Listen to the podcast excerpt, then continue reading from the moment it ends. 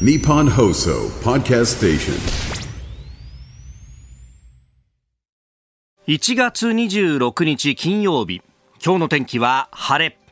日本放送飯田浩二の OK 工事アップ朝6時を過ぎました。おはようございます。日本放送アナウンサーの飯田浩二です。おはようございます。日本放送アナウンサーの新業一華です。日本放送飯田浩二の OK 工事アップ。この後8時まで生放送ですえー、直前の朝ぼら系もうね、えースクランブル体制でお送りしております、まあ上柳さんのね、えー声がなかなかあー戻らないというところもあってまあ大事を取ってというところでありますけれどもね、えー今日はあー森田浩二ですが担当ということでありました上ちゃんからのね、えー手紙の朗読なんてのもありましたけれどもまあその中で発表されておりましたが来週は月火水と松本秀夫アナウンサーが担当しそしてえー2月1日木曜日と2月2日金曜日は新業市川アナウンサーがはい担当ということになっております。朝ボラ家を来週木曜日、金曜日、えー担当しまして、その後に、えっ、と、飯田浩二の系工事アップのスタジオまで走ってきて、工事アップも担当いたします。悪いね。いやいやいやいやいやいや。そこまで申し訳ないね。とんでもないです。ね、上柳さん多分すごくこう、もどかしい気持ちでいらっしゃるんだろうなと思って、やっぱりね、声が出ないって本当にこう、辛いことだと思うんですけれども、今、あの、たっぷりこう、休んで、いもらってそれでこう整えてまた帰ってきてほしいなっていう気持ちがやっぱりありますのでその部分をあの朝ぼら系アベンジャーズでこうバトンをつないでいこうということで来週は木曜日金曜日と朝ぼら系を担当いたしますのでよろしくお願いします。よろしければぜひお聞きください、うん。まあね、あのーもともと予定されていた徳光和夫さんの、まあ、はい。インタビューは徳光さんに、えー、上ちゃんからのこう質問とかをね、はい。えー投げて、そしてお話しいただくというようなね、えー形、特別編にはい。変更になってというところですけれども、ウルトラヒットの道しるべ。うん、それ以外のところはもう新業市川アワーになるということですよ。新業市川ってそんなもうたくさんぜひあのメールをお寄せいただいてもうそれでね楽しい時間になればいいなと思ってるんですけど来週のお便りテーマがですねうん、趣味特技の話ということでぜひあのリスナーの皆さんのこうちょっと変わった趣味や特技、まあ、ひょんなことから始めたことであったりとか一度はやめたんだけどまた始めたということもぜひエピソードを交えてとお送りいただければなと。おー。まあ、こういうね、テーマだと呼び水として、はい。まあ自分の話をするという形になると思うんですが、まあ、どのカードをこう切るかっつうのが、いろいろあるぞと。いろいろあるぞいろいろあるぞと。ね、ええどれから切っていくか、あるいは木金があるし。そうなんですよ。ねね。そのバランスもありますからね。いやーでも、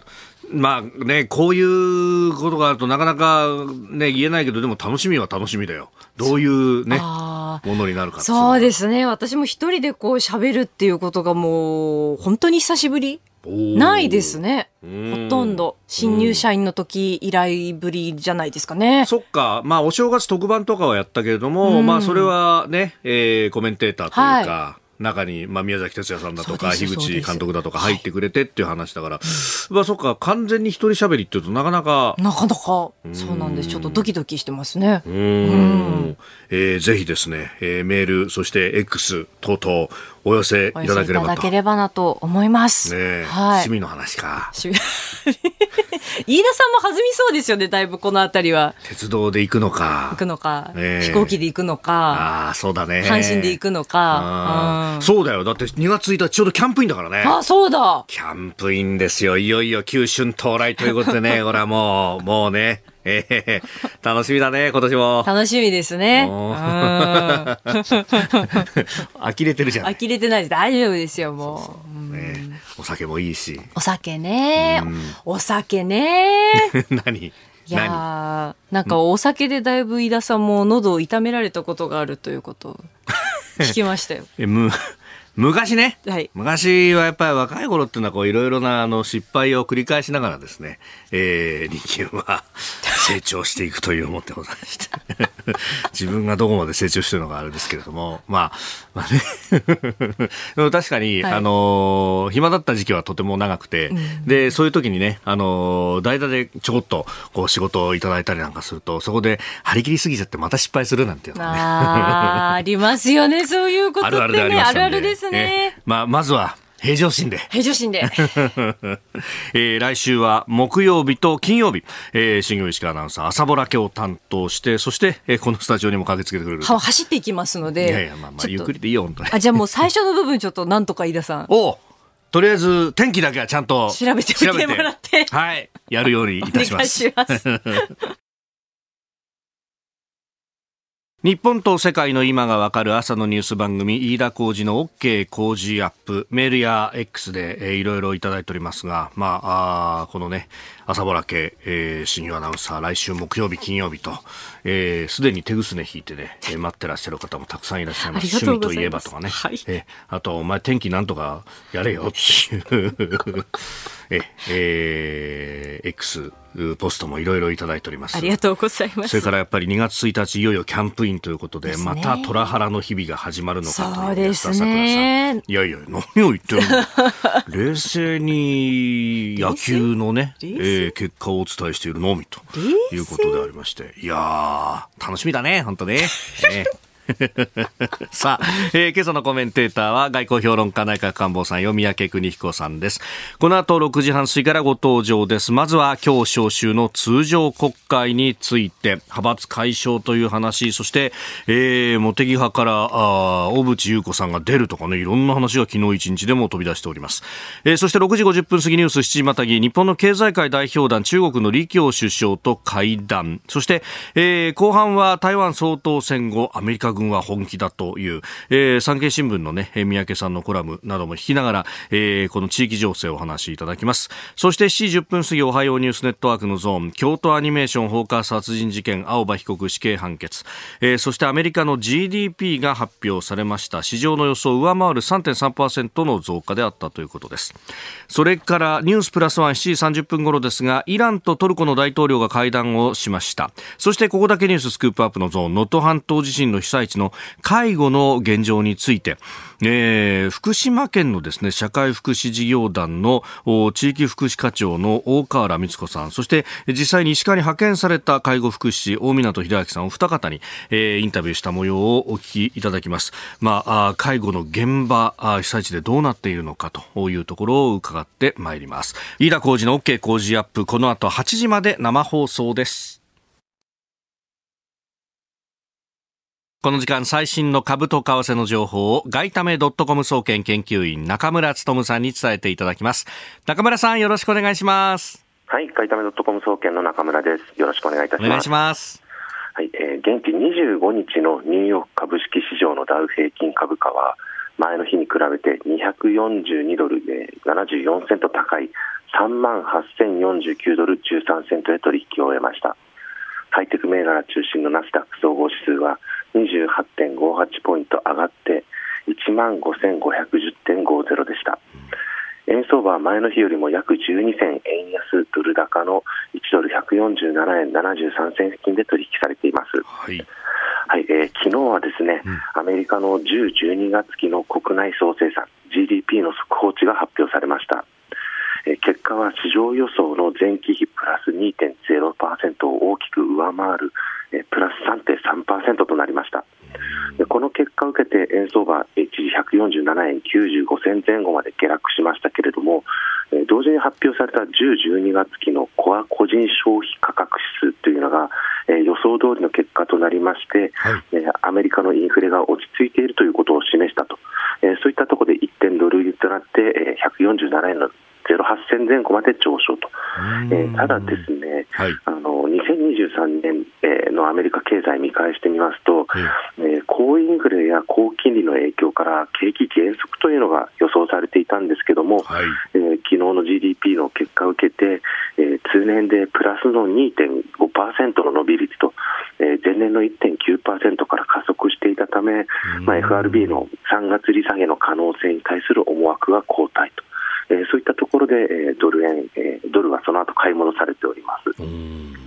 はい、でまた、えー、昨日はですね、はい、えー、欧州中央銀行 ECB が金融政策、えー、会合を行いまして、はい、えー、政策金利4.5%で据え置いたんですけれども、えその後のラガルド総裁の、えー、記者会見の内容が、えー、ECB も早期利下げに傾いているというふうに判断されて、えー、ユーロは売られています。うん。ユーロがね、その会見の直後ぐらい、一時160円割ってきましたね。そうですね、あのまあ、ラガルド総裁はまだ夏頃に、えーまあ、利下げ開始という言葉を言っているんですけれども、えー、ただ内容を見てみますと、えー、例えばインフレは低下し始めているとか、うん、そういった、えー、内容で少し、えーまあ、心の中ではちょっと前倒しになっているのかなという印象を受けましたなるほど、まあ、そういう発言一つで触れるっていう神経質ですね、かなりね。そうですね、やはりあの3月、4月あたりの利下げを市場は、まあ、ドルにしろ、ユーロにしろ、あと日本もそうですけれども、はい、えー、予想していますので、まあ、これからそういった時期が近づいてくるにつれて、またさらに、えー、動きやすいのかなと思ってます。なるほど、わかりました。名村さんどうもありがとうございました。はい、ありがとうございました。ここが気になるのコーナー、スタジオ長官隠しが入ってまいりました。えー、今朝は昨日の京都地裁の判決、京都アニメーション放火殺人事件、えー、殺人など5つの罪に問われた青葉真司被告の裁判員裁判の判決が各紙一面トップであります。朝日新聞、京アニ放火殺人死刑判決36人死亡、責任能力認める、えー、妄想の影響大きくない京都地裁。えー、読売新聞、京アニ放火殺人死刑、えー青葉被告責任能力を認定京都地裁判決、えー、毎日新聞京アニ放火死刑判決36人犠牲残虐非道京都地裁責任能力認める、えー、産経新聞京アニ放火死刑判決京都地裁青葉被告に責任能力とえー、そして、えー、という4紙がまあ一面トップでというところであります。まあ、これ後ほどね、えー、今日のコメンテーター三宅邦彦さんとまた深めていこうと思っております。えー、そして、まあ、気になるニュース、記事等々いろいろこう出てきておりますが、まあ、その中で、えー能登半島地震に関してですね、まあ、この支援パッケージというものが、ね、出てきております。で、え、これに関してですね、あの、北陸応援割という旅行代金をね、割引くキャンペーンについて、まあ、あいろいろ出てきておりますけれども、あの、例えば、GoTo キャンペーンの時だとか、あるいはもっと前、えー、東日本大震災で、えー、まあ、被災地でないところ、まあ、あれ、ちょうどお花見のシーズンにも近かったということもあって、まあ、東京あたりでも非常に自粛ムードで、えー、こんな時に盛り上がってられないよねというようなことがあったんですけれども、結局、それによって何が起こったかっていうと、まあ、本来であれば、その被災地から、えー、出荷されるはずだった、えー、ものが出荷されずに経済が回らなくなってしまって、それがかえって、えー、被災地の復興を足を引っ張るような形になってしまったというようなことがあったりとか、あるいは GoTo キャンペーンもあれもけしからんなんて言って、途中からもう、ね、マスコミのキャンペーンもあって潰しにかかった。で、途中で、えー、やめちゃったってこともあって、結局、それによって、まあ、この観光業であったりとかに携わっている方々の雇用が失われたりだとか、えー、産業そのものが傷ついたことによって回復するときに、えー、担い手がいないというようなことが起こってしまったりだとかということがあったと。で、他方、えー、阪神・淡路大震災の時などは、大阪が、あまあ、被害はあったけれども、経済が回っていたということがあって、そこから、えー、まあ、物も人も金も流れ込んだというようなことがあったと。まあ、ことほどさように、経済を回していくことも非常に大事だということがあるんだろうというふうに思うところでありました。法が気になるでした。この時間からコメンテーターの方々ご登場です。今朝は外交評論家、内閣官房参与、三宅邦彦さんです。おはようございます。おはようございます。よろしくお願いします。えー、今日1月26日、通常国会の召集日であるということなんですが、まあ、政治と金とかいろいろね、大渕優子さんが派閥出たりとか、動いてますね。ちょっと長期海外出張して帰ってきたらね、はい、もう世の中、浦島太郎ですよね。え、派閥はなくなる、えー、俺、派閥なくならないって書いたばかりなんですか？あれ？とか言って。なくならない派閥もあるみたいなね。っていう、なんかいろんなことがもうびっくりばっかりですね。うんんでもこれね、まあ、派閥解消って昔から言われて、なかなかなくならなかったけれどもと、いや僕はね、これ、あのどういうふうに見るかなんだけど、はい。まあ、政治評論家じゃないからね、うん、もう少しこう流れを見たいんですよね、流れを見るとね、はい。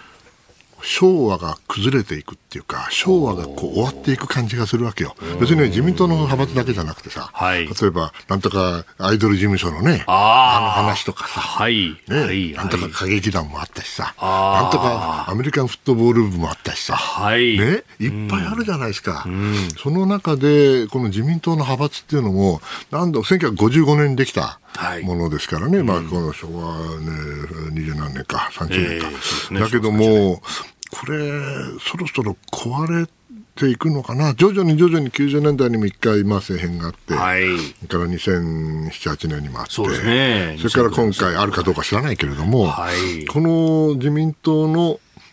信用が、政治の信用が失われていく。だけど、その中で、じゃあ野党はどれだけ強いのがいるかとあまりいない。だから変わらない。変わらないとまた同じと元に戻っちゃって、それがズンズンズンズンズンズンズンズンズンってきて、あるある時もう国民がもう我慢できなくなって、バターンとね、来て、それでまたズンズンズンズン、これのね、はい繰り返しをやるのかね、と。気がまずするんですね。だから第二にあのそうは言ってもね、はいまあ、か改革するのはもちろん結構なんだけど、で別に水をかけるつもりはないよ。だけどね、これあの、お金に色はないんですよ。ですから、お金をここできれいにやってもね、はい。でせじゃあ企業献金やめましょうと、はい。団体献金やめましょうと、アメリカとっくにないんですよ、そんなもの。禁止されてるんですね、他の国でもそうです。じゃあ、アメリカのね、あの政治資金が透明かって全然透明じゃないんですよおね。ー。うん。何しろ企業献金ダメって言われたら、はい。じゃあそれをパックっていうね、政治、はいえー活動委員会だっけ、ええそういうのを作って、ええそこにあの従業員なんならみんなが金貯めて、はい。ね、それを使うと、で今度はそれを透明にしたら、今度はスーパーパックっていうのがあって、はい。でまたそれは不透明なわけだ、えだから要するに領収書がいらない金が欲しい人たちがいる限りにおいて、うん。そして自分がお金を払ったということがばれたくない人にとってはい。は、これ絶対にあの、なくならないと思うんだよね。うん。じゃあ、その中でど国民が納得するどの程度のものをね、やるのかっていうのは、これ非常に難しいと思う。だけど、実は昭和が壊れていく過程なんだから、今は。だとしたら、そろそろ、え、昭和99年？あ、昭和に直すと99年だそうですね、今年は。来年100年？はい。うん、じゃあもうそろそろ昭和やめましょうよ。もう少し個人が自由になって、強くなって、はい言うべきことを言って、で早い、うんやっぱり内部での自浄作用ってものをしっかりと作らなきゃいけないと私は思う。ああ、まあ今まで金と人事で集団でやってきたとそいうところを切らます。そういうことです。えー、三宅さんには今日も8時までお付き合いいただきます。よろしくおお願いし。ます。えー7時をまたいでニュースを掘り下げてまいりますニュース7時またぎ今朝のコメンテーターは外交評論家内閣官房参与三宅邦彦さんです引き続きよろしくお願いしますよろしくお願いいたします。では取り上げるニュースこちらです日本の経済界の代表団が中国の李強首相と会談日中経済協会と経団連、日本商工会議所などによる代表団は25日、訪問先の北京市内で中国の李強首相と会談しました。経済交流の拡大に向けて改正反スパイ法への懸念などを伝えましたが、李氏は具体的な改善策を示さなかったということです。えーまあ、かなり、ね、大規模なミッションで久しぶりにでも久しぶりなんですね、まあ、僕は北京にいたのは2000年だから20年以上前ですからね、当時とあのもちろん比較してもあまり意味ないかもしれないけど、やっぱりいくつかあの思うところがあるんですよ。はい。まず第一にね、中国とのその要人との会談っていうのはあのつまんないのね。つまんない。うん。あのー中国側にバッとなんか日本側が言うでしょ、はい。挨拶してね、それでご意見を聞きたいとかなんとか言うわけですよ、そうすると誰とは言えないけどね、はい。そうすると中国側の偉い人がですね、ええ。なんかもう壊れた蓄音機っていうか、壊れた CD プレイヤーっていうかね、もう一度スイッチが入ると止まんなくなっちゃう、うわー。日中関係は維持体制がどのぐらいなもういつものパターンが出てきて、で、ちゃんと歴史にちゃんとなんとかなんとかとか言って、それで、うわー長えなと思って、20分以上喋るんだよね。そんな喋るんですか、うんもっと、そう、止まんないの。それで、あーああ、終わるかなと思ったら、終わんないな、つって。それで、あもう時間来ちゃった、つって。それで、あありがとうございました。帰ってった。これがね、昔だったわけですよ。壊れた CD プレイヤー版ね。はいところがね、やっぱりあの、こちらは経済代表団ですから、はい言いたいこといっぱいあるわけですよね。ええ特にね、やはりこの数年がコロナの前と後でね、おそらく力関係変わりつつあるんじゃないかなっていう、まあ僕は報道でしかもちろん見ていないけれども、相当日本側はね、あの文句言ってるんですよね。はい。うん要するにスパイ法の運用を、ね、な透明化しろとかね、それからビザをもっとなんかあの免除しろとか、あそれからあ、えーいわゆる原発の処理水のね、はい。あの話もちゃんと真面目にやれと、そういうことを要望するという、まあ、これだけでもね、まあ、昔からやってたかもしれないけど、ずいぶんあの力関係変わったなという気がするんです。中国側からすればね、これであの日本の産業界の人たちが怒っちゃってさ、はい。ここでじゃあもう中国は撤退だとか、あんなことにならないと思うけど、そんなこと言ったら怖い。だってそうでしょ？中国の経済ってやっぱり日本の企業の役割って極めて大きいですからね。となると、やっぱりあのちゃんとお言うことを話は聞くと、はい話は聞くけども具体的な改善策は言わない。家、家っ子ないですよ。だってこの人は、うん、この人はあれだから、習近平さんのナンバー2だけど、はいナンバー2だけど国民総理だって昔のおそらく権限あったでしょ。ええ今圧倒的に党が強いから。はい。そうすると、まあ、あの、日本側が文句言うようになったのは素晴らしいなと思うし、それを聞く耳を持つのも、まあ、いいけ、いいんだけども、じゃあ具体的に改善策をはい実施するのかとなると、なかなかね、というのが状況かなと。まあでも時代は随分変わって、いい方向に動いていけばいいなと思ってます。うんまあ本当ビジネスやるにしたってね、あれだけ、まあ、反スパイ法だとか、そうそうそう拘束されるなんていうと、うん私だってもう本当にあのあんまり行きたくないですよ。うんまあ僕が捕まるかどうかわかんないけど悪いことしてないからね。でも悪いことしてないからって捕まらないって保証はないんだから。そこの部分が。ねだって不透明だから。はい。それが透明化されるまではちょっと私行きたくないわよ。と思う。うんまあ本当ね、あの、ビザの要望なんかもしてますけれども、結局、まあ具体的なというか、何かね、解決策が出てきたわけではなくと。ないないない。でそれで解解決策を出す気は全くないと思います。あすべては政治だから。うん。そして党中央が、はい。習近平さんがそれを決めてるから、ええ。国民、昔のような国民総理のはい。国民という、そのこれ国家ええ。ですからね、党じゃないです、うん。共産党じゃなくて国家のはい。組織として、まあ、日本内閣に相当するものがあって、で国民総理ってのはその長ですから、はい。本来であれば、行政をやる人がそれをちゃんとやんなきゃいけないんだけど、今もうないよね。李克強さん、李克強さんの頃だんだんだん弱くなってきたけども、はい。今はもう圧倒的に党が優位になってんじゃないんでしょうか。まあ本当、このね、えー李強さんという人も、執行役員クラスだみたいなね、ことをまあね、それもかわいそうな。なんですけども、実際にはやはり政治が主導権を握る状況はますます強化されているというふうに思います。えーまずはこの日本の経済界の代表団が中国を訪問していると、そして、まあ、国民総理、えー李強首相と、まあ、会談をしたというニュースを取り上げました。えーこの後、お7時をまたいでですね、じゃあこの日本、中国を取り巻くこの東アジアの環境についてもお話しいただこうと思います。ニュース7時またぎです。さああーまずはね、えー日本の経済ミッションがあー中国を訪問して、えー国民総理李強首相と会ったというお話、前半戦でありました。で、えーそれも踏まえまして、この、まあ、あー中国や日本を取り囲む東アジアの情勢で考えると、まあ、今月はあー台湾の総統選があって、ねえはい。はい。まあ、それは、まああの順当なというか、はい。えー結果にはなったと思うんですけどね。大清徳さんが当まあその。後、私実は、あの、ハワイに行っておりましてね、遊びに行ったわけじゃないんですよ。ちゃんとね、シンクタンクのはい。シンポジウムがあって、まあ、久しぶりにね、その、ホノルルにはアメリカの、まあ、地域軍っていうんだけれども、地イはい。ンド太平洋軍っていうのがあるんですね。はい。でそこの司令部があって、その司令官以下、あ幹部が出てきて、ね、いろいろ喋るっていうのは、これは久しぶりだから、うんかかぶりつきで聞いちゃおうと思って行ったわけですよ。でやっぱりね、あの、彼らの発言なり論文を字で読むのとね、はい、それからやっぱり実際に行ってその勢いというか語気というか情熱というか、はい、それを聞くのはやっぱり違うなと思ったんだけどこのねアクリーニョさんっていうのが今司令官なんだけど、はい、この人はね本当すごいエネルギーあるなと大変すごいやっぱりあのアメリカの軍人でもその地域軍の司令官やるようになる人は相当レベル高いですから、えー、うん、でその人があの、まあ、キーノートスピーチ基調講演をしたわけですよね。はい、それで話聞いててああこいつら本気や。本気や。本気やと思った。まあもちろん、前から本気なんだけどね。えー、えー、手抜いたことは一度もないんだけれども、はい、しかしこの中国の強力なあ台頭。はい、これに何かせなあかんという気持ちは前からあったけど、うん、じゃあ実際にそれ、あのやんなきゃやんなきゃやんなきゃだけじゃだめなんで、えー、やはり準備をして、えー、準備の前に計画をして、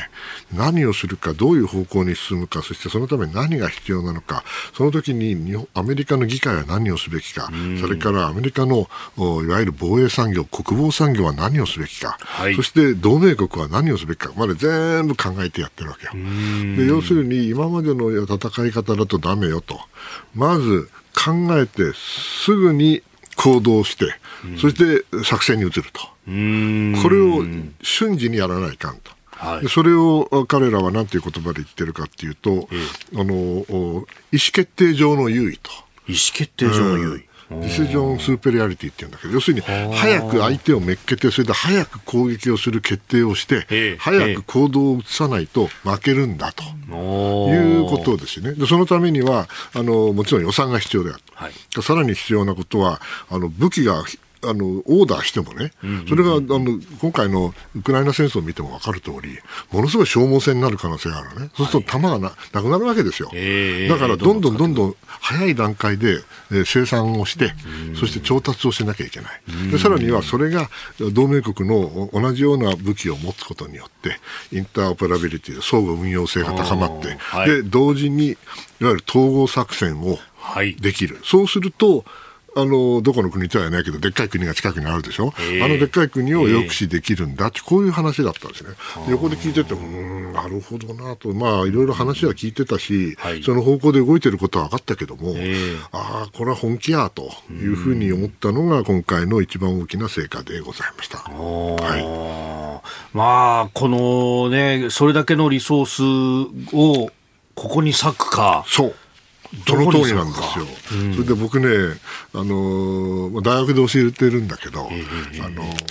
君たちね、あの、はい、ああいうシンポジウム出たらね、えー、とにかくね、質問のある人って言ったらすぐ手挙げなあかんで、ね、なぜかって手挙げないと、はい質問できないんだ、発言できないんだ、君はあれだかと、何時間も座ってて、それで一言も発言しないのかと、ね、聴衆とはいえだよ、はい、だからすぐに手を挙げるんだと、うん、どうせ誰最初に当たるわけじゃねえんだからと、ね、で質問はとにかく手を挙げてから考えろと、こうこうずっと言ってるもんだから、はい、やっぱり僕もやんなきゃいかんと思って、で僕も手を挙げたんですよ、そしたら当たっちゃったんですよね。いきなり当たったんですか、いきなりじゃなかったけど、何回か、それでね、その時に何て聞いたかっていうね、あのね、今、ガザでこれだけその戦火が拡大していて、はい、下手するとこれ、湾岸にも波及しますよねと、その時これがそのエスカレートした場合に、太平洋軍に対してどのようなインパクトがあるんですか、財政上の、そして作戦上のと言うたのよ。そしたらね、彼は何て言ったかというとね、はい、うん、アメリカ軍は世界規模で展開してるから大丈夫とかんとか、まあ、そこまで楽観的じゃなかったけど、そういうことを言ったわけ。ほんで僕はあの黙ってたんですけどね、うんうんうん、そしたらその後であのアメリカの有名なある新聞社があって、そこのたまたまワシントンにいる記者がですね、はい、ハワイに来てたんで、どうだった？って言ったら、いや、いい質問だったよと、いい質問だったけど、全然答えてなかったじゃんって言ったら、いや、それはね、プライベートにね、席だったらもう少し違うこと言うかもしれないよと、こう言われたのね。ああ、なるほどね、と、まあ、そこまであの知ってる人じゃないしね、はい、でもいろいろあの久しぶりに、あら、けんあこれがあ、ね、現役時代はこんなことやってたなっていう感じは、まだ現役っていう意味じゃないけども、70だからね。それでやっぱりね、見てるとね、アメリカ側の,、あのお兄ちゃんたち、お姉ちゃんたちはですね、はい、もうみんな若いのよ。てか知らない人ばっかりなわけ。知らない人ばっかり。まあ、だけど、てか知ってる人たちがいるかなと思って行ったけど、もうみんな引退しちゃった。あ世代が。そう世代が変わってんだ。だ日本側もそうだったけどね。だからこれは大変あ大変だっていうかまあこれは世代交代っていうんだよなと。うん。こうつくづくそれをまあ思ってね、はい、でもまあ頑張ってねっていう感じで帰ってきたわけでございます。で帰ってきたら日本はえ、はい、何？派閥解消？そうですよちょっと違うんじゃな。いかな、それもそうなんだけどさ、はい。ね、日本が安定しないとね。うん、うん、今日の紙面で一部載ってたところがあるんですが、はい、これで国会で議論すべきだった、うん、その能動的なサイバー防御だとかっていうのが、もう完全に棚上げになってしまっていると。これはこのその準備ができている米軍と、はい、わ我が方わかります、お気持ちはね、ただね、英語にも面白い言葉があって、はい、前も話したかもしれない、All politics is local っていう言葉があって、すべての政治はローカルなんだと。ね、これは確かに国会でですよ、はい、あのちゃんとした議論をしなきゃいけない、安全保障の、わかる、はい、でも、オールポリティックス・イズ・ローカルなのよ、だからみんなローカルのことを話すのよ、これは世界中同じよ。ああ、うん、まあアメリカもこれから大統領選でローカルになって超ローカルですよ。なるほど。ニューハンプシャーにみんな考えてんだから。うん、ね、ちょっとね、その辺のお話、まああの経済、アメリカ経済の指標も出てきてますんで、後ほど、はい、おはようニュースネットワークのゾーンでまたお話しいただこうと思っております。はい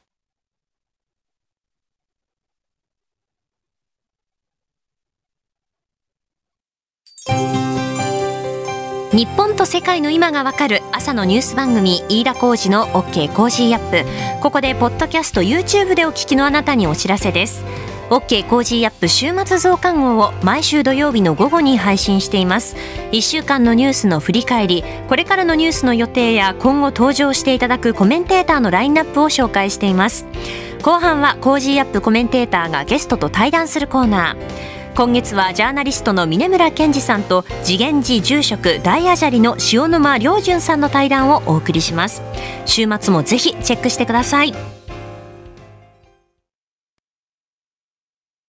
おはようニュースネットワーク。取り上げるニュースはこちらです。京都アニメーション放火殺人事件青葉被告に死刑判決。2019年の7月に京都アニメーションのスタジオに放火し社員36人を殺害した罪などに問われた青葉真司被告に対し京都地方裁判所は事件当時物事の善悪を判断する責任能力があったと認め死刑を言い渡しました。36人が亡くなり32人が重軽傷を負ったというまあ、私は法律の、ね、専門家ではないけれども、しかし、これはあの、まあ、普通、弁護側はね、はい、この責任能力の問題を取り上げて、なんとか無罪に持っていこうとするわけで、それは分かりますよ、しかしね、うん。うん、36人の方が亡くなりね、うん、さらに三十数人が重軽傷を負わせたこの事件で、やはりあの状況証拠しか僕は知らないけれども、新聞報道しか知らないけれども、これで心神喪失でしたと、うん、無罪でしたという状況じゃ僕はないと思うんで、僕は極めてあのまっとうな判決だと思いますね、はい、うん。まあ、昨日はね、この、まあ、青葉被告の手当てをした主治医の会見等々もありましたけれども、うん、やはりきちんと責任を取らせるんだよそうですよ。うん、それがなかったらやっぱり法治国家じゃないからね、ただもちろんそういう事態がないとは言いませんよ、はい、そのためにそういう制度があるんだけれども、今回は違うでしょうね。うん。まああのね、ご遺族の方々なども今回、この裁判に、うん、参加をして、はい、えー、そして質問等々もしていたと、うん、ね、いうことでありました。まあ、そこで、えー、京都アニメーションに対してのその恨みというかね、うん、えー、そうしたものの表現などもあって本当にこれは罪を悔いているのだろうかということなども、まあ、浮き彫りに上がったわけでありますが。はい、ああまあこれね、えー、各紙今日一面トップで、ねえー、報じております。非常に社会的にも大きなあ事件であったということでありますが、えー、残虐非道であると裁判長も表現をしていると。それで正しいと思いますね。えー、まずはこの京都アニメーション放火殺人事件の地裁の判決についてでありました。ではもう一つのニュースこちらです、はい。アメリカの GDP 市場の予想を上回る3.3%増加アメリカの商務省が25日発表した2023年第4四半期の GDP 実質国内総生産の速報値は年率換算で前期比3.3%増加となりました。伸びは前の四半期の4.9%アップからは鈍化しましたが市場予想の2%アップを上回っております。景気が底堅いと。底堅いんでしょうね。それで、まあ、人が足りないからね、人件費上がってるから、結構、あの値段も上がってるんですよね。えー、この間ハワイ行った時に、やっぱりね、110円の時代とさ、あ1ドル150円、はい、全然違いますね、やっぱり。あ風景が変わりますよね。食べる量も、量の中身も変わりますよ。本当に。まあ、そういう意味ではね、えー、アメリカは引き続き、まあ、堅調ではあると、これは結構なんだけど、まあ、アメリカにとって一番大きな、っていうか、われわれにとって一番大きなことは何かっていうと、うやっぱり選挙ですよね。今年はもう、大統領選ね、先週帰ってきて、それで、はい、まあ、日本じゃ、あの、派閥解消の騒ぎになってるんだけど、はいえー、アメリカで何が起きてるかっていうと、トランプさんが今、共和党の予備選挙では、はい、えー、討論会にも出ないし、何もせんのだけど、えー、余計なこと言わないでで、裁判所には行くんだけど、裁判所に行って、それであの裁判官に食ってかかって、たしなめられてるって変な人なんだけど、うん、それがダントツなんですよ。はい。支持率はダントツ、ね、それでこの間、ニューハンプシャー州の予備選挙があって、はい、その直前にフロリダ州のデサントスさんという、はい、えー、知事さんが、これも出馬あ、撤退をいたしました。そうでした、ね、えー、そして、えー、1対1になる、まあ、ヘイリーさんというこの女性の候補とトランプさんの一騎打ちになるということだったんですが、はい、まあ、あの結論から言うと、50数パーセント対40数パーセントかな、であのヘイリーさんがなんとか、まあ、2番手につけたんだけど、はい、私はこれ、相当上げ底の40数パーセントだと思ってるんですよ。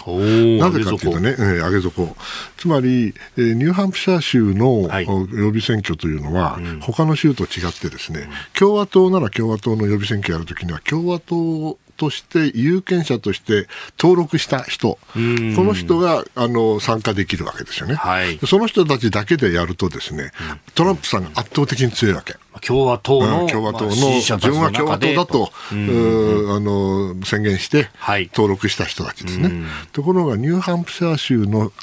選挙というのは、はい、これはあのいわゆる独立系というか無党派。無党派の人でもふらふらっと入っていってですね、はい、で私登録選挙人として登録してますけどあの無党派です。だけど共和党の予備選挙に参加しますというと参加できちゃうの。その人たちがどーっと入ってきて、はい、それでヘイリーさんの票になっていったんだろうと。逆に言うと、そういう、まあ、変則的な州ですから、はい、ここでヘイリーさんが勝たないと、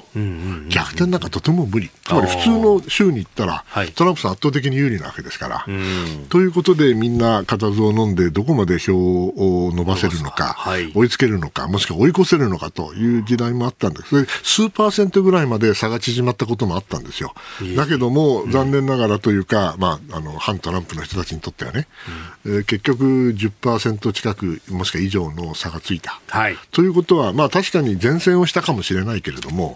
これはあの実質的にはトランプさんの勝ちですね。うんじゃあこれでトランプさんが圧倒的に優位になるかというと、これもね、またいろんなアメリカの新聞読んでると、おいろんな議論が出てきていて、今朝、はい、今朝読んだやつによるとね、えー確かにトランプさんは強いんだけれども、うん、やはり無党派もしくはあより穏健な投票者にとってはやはりヘイリーさんすなわち反トランプの感情強いと。だからあれだけ伸びたんだと。ということは他の州でも共和党の予備選挙では圧倒的にトランプさん勝つかもしれんけどじゃあ本選挙になった時にどのぐらい反トランプの票が出るかっていうのはある程度これ、えー、占えるんじゃないかという議論も報じられてるんですよ。うん。まあ、要するによくわかんないってことです。結局、本選になると、うん、そのいわゆるスイングステートと呼ばれる選挙のたびに、どっちになるかわからない州っていうのが、いくつかあってポイントになってありますね。で。そこで圧倒的にそのトランプさんが強い支持基盤があるところはあるんだけど、はい、それは基本的に3割強ですよね。ですから結局、無党派の人たちが、どれだけそのトランプさんとバイデンさんになると思うけども、どっちに流れるかな。わけですよ。で、その点で言うとね、やはり、えー、今申し上げた通り、えー、穏健な人たちの気持ちが微妙にトランプさんから離れてるかもしれない。それからトランプさんは今、この選挙と同時にですよ、はい、裁判を4つ抱えてるわけですよね、えー、刑事も民事もあるわけだけど、はい、で先ほどあの、ちょっと申し上げたかもしれないけど、トランプさんって結構、食ってかかってるわけ。言いたいこと言ってるわけ、それで裁判官にたしなめられてるんで、それが本当にうまくあの選挙戦に左右、なんていうかな、影響影響を及ぼすかというと逆じゃないかと私は思うんですよ。特に無党派にとっては。うん、そう、無党派にとっては。トランプさんの岩盤支持者にとっては、あ、頑張った頑張ったで済むけどね、普通の人、まともな人だら裁判官に向かって喧嘩売ってるような人がね、大統領できんのかいと思う、わかんない。だからそういう意味では、この裁判の行方もあり、はい、まだまだ今年の11月までの選挙でですね、これが活動というふうに言うのはまだ早いかなと思ってます。うん他方でね、あのそのトランプさんが言ってる主張の中には、そのまとも、普通の国になろうと、特別な国ではなくと、うん、で今までその理想を語って、外にお金使ってたのを、うん、まあ、俺たち、国内の人間に果実として残すんだと、これが結構受けているという話もあります、ね、これはね、アメリカという国はもう常にあの対外的に、えー、こう国際的な動きをしようとするときと、深い内向きになって、アメリカファーストになるときと、こうやっぱり何回か何回か繰り返されてきてるわけで、はい、別にトランプさんが初めてそれを言ってるわけではないですよね。ですから、その意味で、あまたこんなの来ちゃったって感じなんだけど、問題はそれをどこまでそのアメリカの良識派かどうか知らないけど、穏健の人たちがどこまでそれを危機感を持って考えるかどうか。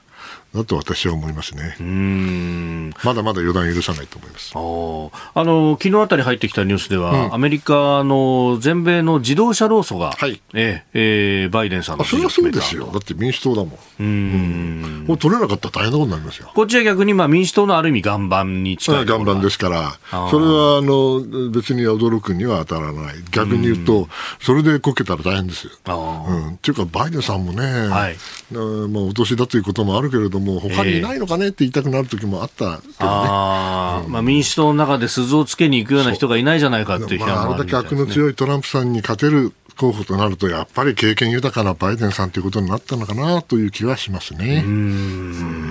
まあ、大統領が2期目やるぞって言い出したら、やっぱりなかなか止めづらいもんですか？止めづらいしね、うん、幸いというか、バイデンさんにとっては、あんまりその有力な候補がいないことも、これまた事実ですね。はい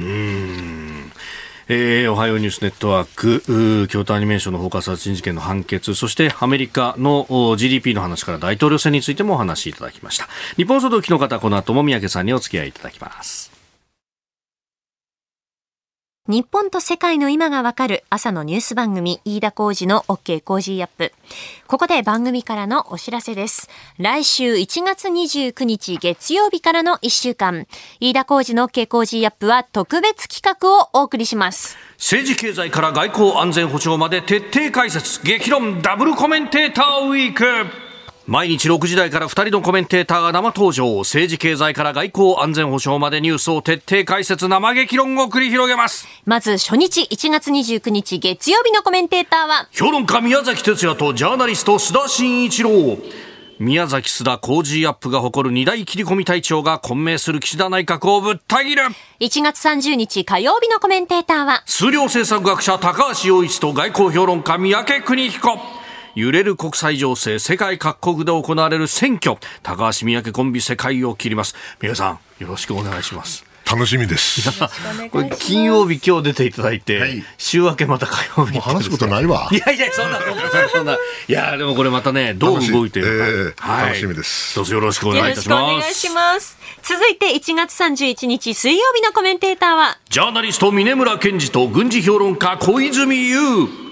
中国のプロとロシアのプロ、おなじみのツートップで世界を揺るがす国々を切っていきます。2月1日木曜日のコメンテーターは、自民党参議院議員青山茂春と政治ジャーナリスト田崎史郎。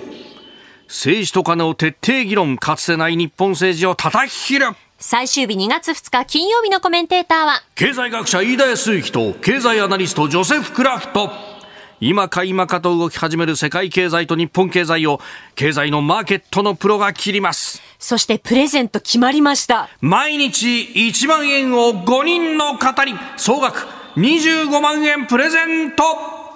プレゼントの応募方法は来週から生放送で発表いたします。黒木ひとみさんの朝ナビでは連日森永卓郎さんが登場です。毎日1万円が5人に当たる飯田浩二の OK 工事アップ激論。ダブルコメンテーターウィーク。1月29日月曜日朝6時から。ぜひ生放送でお聞きください。続いてニュースプラスワン取り上げるのはこちらですイランとトルコの大統領が会談。イスラエルのガザへの攻撃を非難。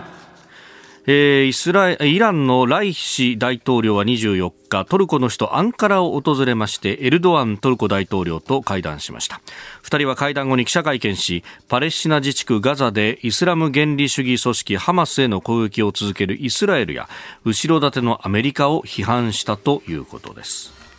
えー、イランの、ね、大統領がトルコに行って、まあ、トルコっていう国はね、日本にとってはまあ親日国で、えー、本当楽しいっていうかいい国なんですよね、日本にとってはですよ。ただまあトルコ全体を考えてみると歴史的にはオスマン帝国があって、まあ、その末裔ですよね、はい、ところが冷戦の時代には NATO に入って、えー、そしてまあアメリカ西側諸国の一員やってたわけですよね、ところがそれはトルコにとっては悲願である EU 加盟。自分たちはヨーロッパ人だと思ってますから、トルコ人は。はい、だから当然、EU に入れると思って何度も何度も交渉してきた、うん、で EU は入れないとは言わないんだけど、はい、入れるとも言わない、はい、それでずっとだらだらだらだらやってきた。それでもう、エルドアンさんみたいな人が出てくるとね、うん、もうええわと、はい。ね。うん、なんやこの欧州の連中はと。お前らキリスト教徒やろうと。だから俺たち入れるんだろうと。まあ、むっとくるわけですよね。はい、ところが、じゃあ中東で彼らはリーダーシップ取れるかっていうと、これまたね、はい、まあやりたい放題やったからね、昔ね。だからいろいろそのトルコに対する恨みがないわけじゃないわけで、はい、これまた微妙なわけですよ。つまりヨーロッパにも入れないし、中東にも戻れない。非常にまあ難しい、しかし非常に能力のあるあ国民と、それから戦略的に非常に重要な地位を占めている、はい、でエルドアンさんみたいな強力な大統領が出てきてで長年やってるわけでしょ、そろそろトルコのね影響力を昔のように、と考えるのは当然なんですよ。ところが、まあ、EU に入れないでしょ、はい、そうするとやはり中東でいろいろなこう、えー、まあ、今までとは違う西側にべったりじゃなくて、全方位外交的なものをやらなきゃいけない、そういう時には、まあ、あのイランとも付き合わなきゃいけないし、ロシアとも付き合うしね、ウクライナ戦争があったら、あのロシアと仲介やってみたり、はい、ね、それからシリアにもちょっとちょっかい出してみたり、まあ、いろいろやってですね、影響力の拡大、えー、維持拡大を考えているんだろうな。その、まあ、えー、ジレンマの外交を象徴するような動きなんです。よ。やっぱり今回も、だってイランがね、はい、これ、ハマス後ろにいてですね、はい、それでアメリカのとイスラエルにまあ喧嘩売ってるわけですから、えー、本来だって西側が、トルコが西側の国だったらもう少し諌めるような形になるわけだけど、そうじゃない。やっぱりバランスをうまく取って、そしてトルコのその相対的な地位を上げようとしているんだろうなと思う、まあ、したたかにやってんなということですから、イスラエルのガザへのこれ、これだってトルコってイスラムの国ですからね、そうですね当然イスラエルに対しては厳しい、はい、アメリカに対しても言いたいことは言う、それでいて、えー、じゃあ、トルコがイランとべったりかって必ずしもそうじゃない。そうじゃないですか。そうじゃないですよ。ですからその意味では、まあ、あのエルドアンさんらしい頑張ってるなという感じですね。やっぱりこの中東全体の地域大国みたいなものを取ることとしては目指していく形になるまあ、今まさにそうですよね。えー、まあ、僕はあのアラビア語なんですけどこれ言っちゃいけないのかもしれないんだけどね、はい、やっぱり中東を見るときに大事な国っていうのは実はアラブももちろん大事ですが、はい、ノンアラブが大事なのよ。ノンアラブ、うん、ノンアラブっていうとユダヤとイスラエルね。はいそれからトルコ、トルコ。うん、それからペルシャ、イランですね。イランとトルコとユダヤっていうのは、はい、イスラエルっていうのはやっぱりどうしても抑えなきゃいけない国なんで、引き続きこのトルコの動きというのは注目される。べきなのですが、あまり注目を浴びていない、日本ではね、うんまあ、友好国だっていうこともあるんだけども、はい、そういうあの彼らのジレンマっていうものをもし理解してあげたらいいなと思っております。イラントルコ大統領会談についてでありました。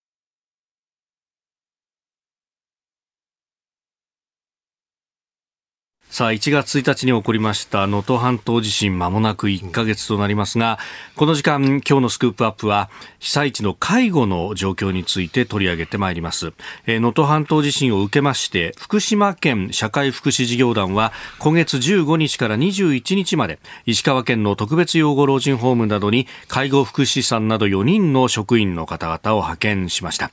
えー、そこで今朝は、社会福祉法人福島県社会福祉事業団の方にインタビューした模様をお聞きいただきます。えー、まずは地域福祉課長大河原光子さんです。さあ、今回この、まあ、石川県に介護福祉士さんなどを派遣された、その経緯、どういったことだったんでしょうか？厚生労働省と子ども家庭庁から県に要請がありまして、えー、その後、県からの派遣要請に基づき、はい、法人内から職員を派遣いたしました。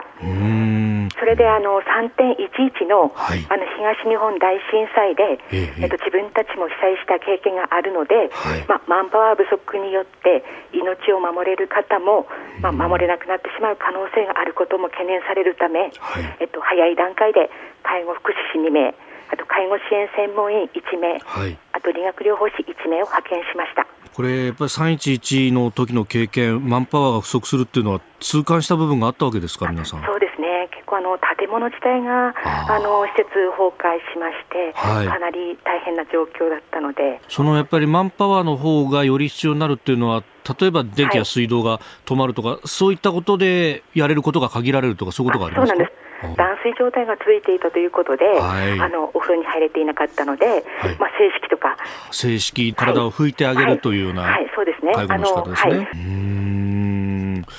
ディーマットのはい、あの事務局次長なさってる近藤さんにお話を先日伺ったんですけれども、はい、医療と介護をこうつなげるというようなところのマンパワーがまさに不足してるんですってお話をされていて、切れ目なくやるっていうのがもう有事は課題になりますか、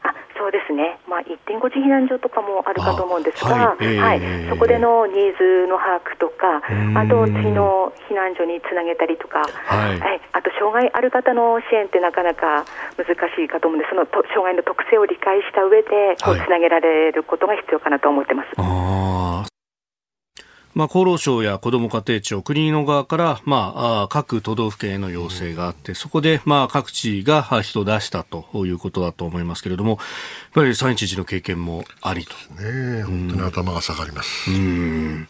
さあ、そして、あの、実際ですね、この1月の15日から、えー、4人の方々が派遣となったわけですが、まあ、そのうちのお一人、えー、福島県社会福祉事業団の介護福祉士、大港秀明さんに、現地での活動について伺いました。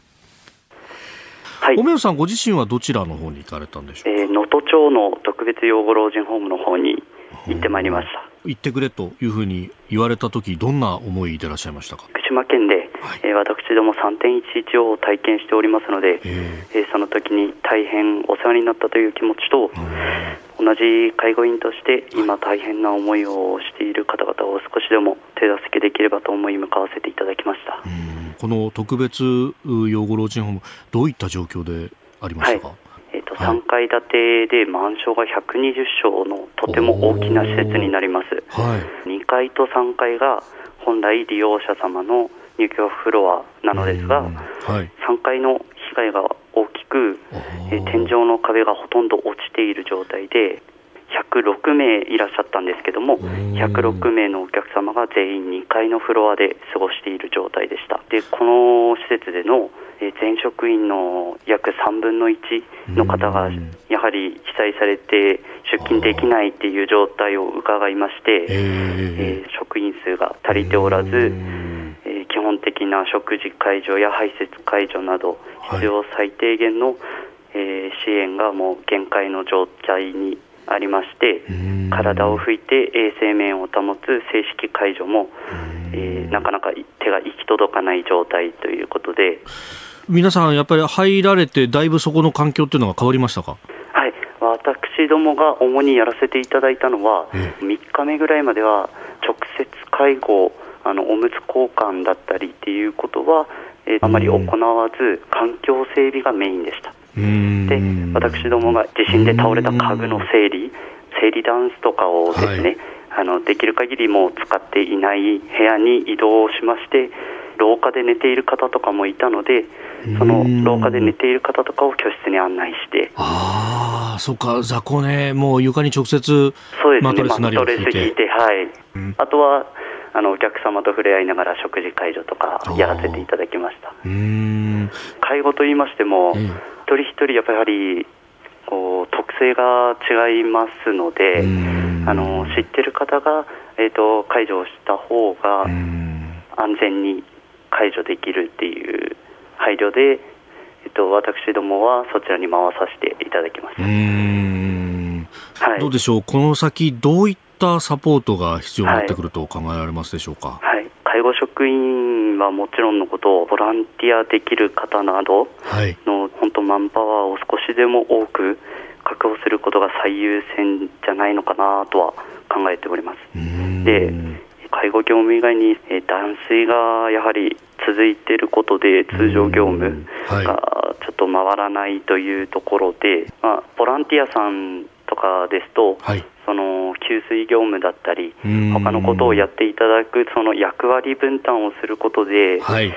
職員さんの負担軽減に心に余裕を持った状態で、はい、ちょっと利用者様と接することができるような場面が増えれば不安を抱える利用者様の心のケアを少しでもできるのではないかなと考えてます。えー、石川県に派遣された福島県社会福祉事業団の介護福祉の大湊秀明さんのお話もお聞きいただきました。まあ、マンパワーということでいうと、まあ、そもそも介助をしていた、今までしてた方々も被災者であって、大、う、体、ん、職員さんの3分の1が出勤できない状況だということもあるんで、そもそも人が足らないということ、まあ、で断水で通常業務回っていかないとかその倒れたあ資機材などを、まあ、まず片付ける人材がいないというところからスタートすると。でね、やっぱそこら辺過酷ですよね。いやまあ、井田さんまだ若いからあれだけど、僕なんか年だから、一言じゃないのよ。うんね、で介護っていつ自分が介護されるかになるかわからないわけだから、で、まあ、それが、あの、人が足りないのはもう本当はそうだろうなと思います。その上でね、あの、まあ、僕今回は、あの、ボランティアをね、はい、あのタイミングとしてもいい時と悪い時ってあるじゃないですか。まあ、そうですね。うん、でもこういうボランティアを、はい、しなきゃいかんなという感じになってきましたね。石川県のサイトでできるんですか、はい、そうですね。うん、あのだんだんと、うん、そういったことができるように一般ボランティアの方も、うん、募集を始める派遣を始めるということが出てきております。そえそれからアクセスに関しても明日からの能登空港が、うん、あ復活するということで、まああの当面は火曜木曜土曜日のみの運航ですけれども羽田と能登を直接つなぐ便が出てくると。まあ能登空港から先のアクセスというか移動手段はご自身で確保してくださいということを言ってますが、えー、その辺もですね、だんだんとというところで、えー、あります。まあ、一方でね、この二次避難とかっていうのが取り沙汰されるんですが、やっぱり介護が必要な方々、環境が変わることで体調がだいぶ変わるというのがあるんで、様子見ながらやっていきますというふうにもおっしゃっていました。えー、今日は被災地のこの介護の状況についてリポートをいたしました。このコーナー含めてポッドキャスト YouTube ラジコタイムフリーでも配信してまいります。番組ホームページご覧ください日本と世界の今がわかる朝のニュース番組飯田浩司の OK Cozy Up。ニッポン放送の放送エリア外でお聞きのあなたそして海外でお聞きのあなた。今回もポッドキャスト YouTube でご愛聴いただき本当にありがとうございました。飯田浩司の OK コージーアップは東京有楽町のニッポン放送で月曜日から金曜日朝6時から8時まで生放送でお届けしています。番組ホームページでは登場いただくコメンテーターのラインナップや放送内容の原稿化された記事など情報盛りだくさんです。また公式 X では平日は毎日最新情報を配信中です。ぜひチェックしてみてください。そしてもう一つ飯田浩司アナウンサーが「夕刊フジ」でコラムを連載中。飯田浩司の「そこまで言うか」毎週火曜日の紙面もぜひご覧ください。日本と世界の今がわかる朝のニュース番組飯田浩司の OK Cozy Up。忙しい朝そして移動中ニュースを少し深く知りたい時ぜひ AM、FM、ラジコはもちろんニッポン放送のポッドキャスト YouTube でチェックしてください。